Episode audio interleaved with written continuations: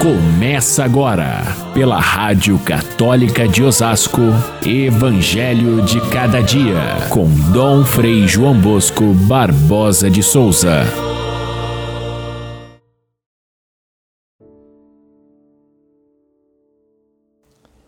Jesus voltou-se para os discípulos e disse-lhes em particular: Felizes os olhos que veem o que vós vedes Pois eu vos digo que muitos profetas e reis quiseram ver o que estáis vendo e não puderam ver.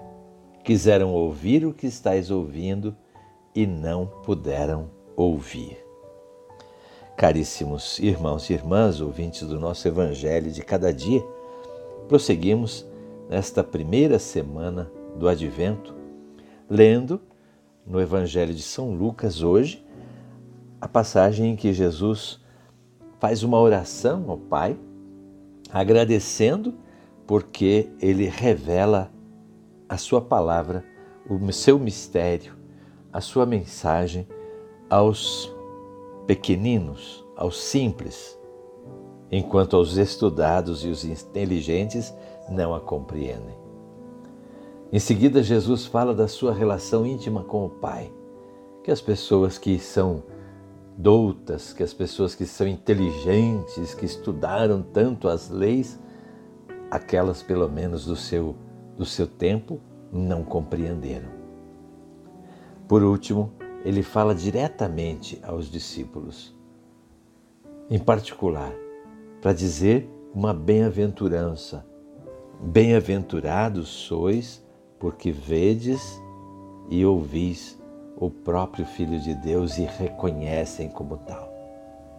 Essa bem-aventurança de Jesus é, fecha toda essa, essa sua manifestação diante do Pai, porque, na verdade, ele foi rejeitado pelos doutores da lei, pelos homens importantes do templo, pelos fariseus e foi acolhido sempre pelos pequeninos.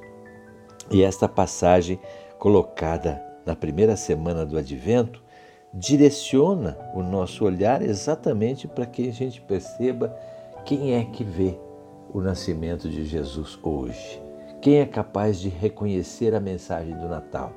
Quem é capaz de perceber e experimentar a presença de Deus junto de si, diferentemente daqueles que não a compreendem e vivem talvez o Natal de outras maneiras, com outras mensagens, mas não tendo o próprio Jesus Cristo como centro do mistério do Natal. Nesta nossa preparação, neste caminho, nós vamos entender por que que para nós o Natal é tão importante e não talvez para outros que não estão com os ouvidos preparados para ouvir a sua mensagem. De fato, olhando para a vida de Jesus desde a manjedoura, naquela simplicidade extrema, até a cruz, na máxima é, ignomínia e ridicularização e morte cruel, é, aqueles seus contemporâneos não conseguiram ver nisso um, uma, um, um gesto de Deus. Não conseguiram, recusaram, provocaram eles mesmos aquilo que as Escrituras propriamente diziam que o profeta é sempre rejeitado. Por outro lado, quem acolheu Jesus foram os simples, foram os mais pobres, foram aqueles que foram ajudados por ele, que foram curados, que foram é, devolvidos à sanidade até do ponto de vista mental, porque estavam perturbados por espíritos maus que Jesus expulsou. Esses entenderam o segredo que continha essa vida tão simples de Jesus e tão grandiosa porque trazia dentro dela o mistério da salvação. Não é preciso de grande teologia para entender o mistério de Cristo, isso é uma verdade. Há muitos que são teólogos exímios, escrevem livros fantásticos, mas não têm a mesma fé que tem aquela senhorinha que está no banco rezando o seu terço e imersa no mistério de Deus. Aconteceu que São Francisco, quando ele começou a construir a sua ordem, ele tinha muita suspeita a respeito daqueles que eram entendidos, sobretudo os que tinham feito teologia, porque na época as universidades importantes que faziam, onde se faziam os cursos de teologia, deixavam as pessoas orgulhosas e prepotentes. E ele não queria que os seus frades estudassem, que fossem ignorantes, mas que tivessem o espírito da santa oração e devoção. Assim pensava São Francisco. E somente quando ele conheceu um outro confrade, que nós conhecemos bem, chamado Antônio, Frei Antônio, Santo Antônio, que era teólogo fino, muito bom.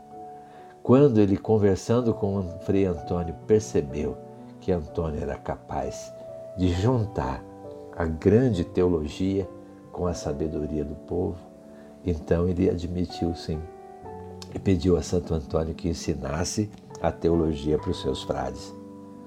O mesmo aconteceu com São Boaventura, outro franciscano, de professor de uma grande universidade de Bolonha, onde ele brilhava como professor e como escritor de muitos livros de altíssima mística.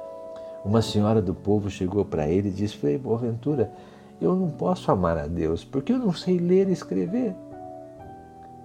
E São Boaventura, comovido com aquele exemplo de fé, diz para ela: não precisa, não precisa ler nem escrever, não precisa de nenhum tratado de teologia, porque Deus é capaz de colocar no coração daqueles que são simples a verdadeira fé que salva. Essa passagem nos ensina também a nós que muitas vezes não temos tanto conhecimento como tem aquelas pessoas que são sábias e entendidas. No entanto, Deus revela no fundo do coração para aqueles a quem Ele ama, para aqueles que o acolhem, os seus segredos.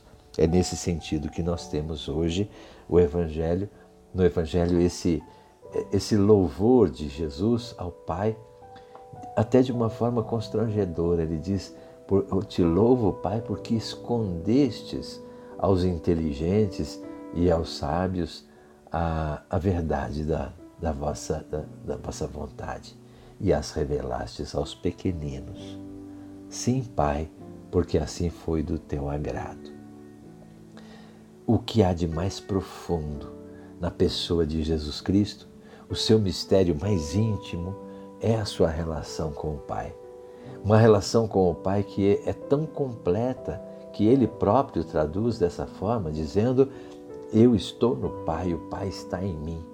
No entanto, ele oferece para aqueles que querem ser os seus seguidores essa mesma condição de ter o Espírito do Pai e oferecer ao Pai essa mesma vida, de modo que sejam um com o Pai.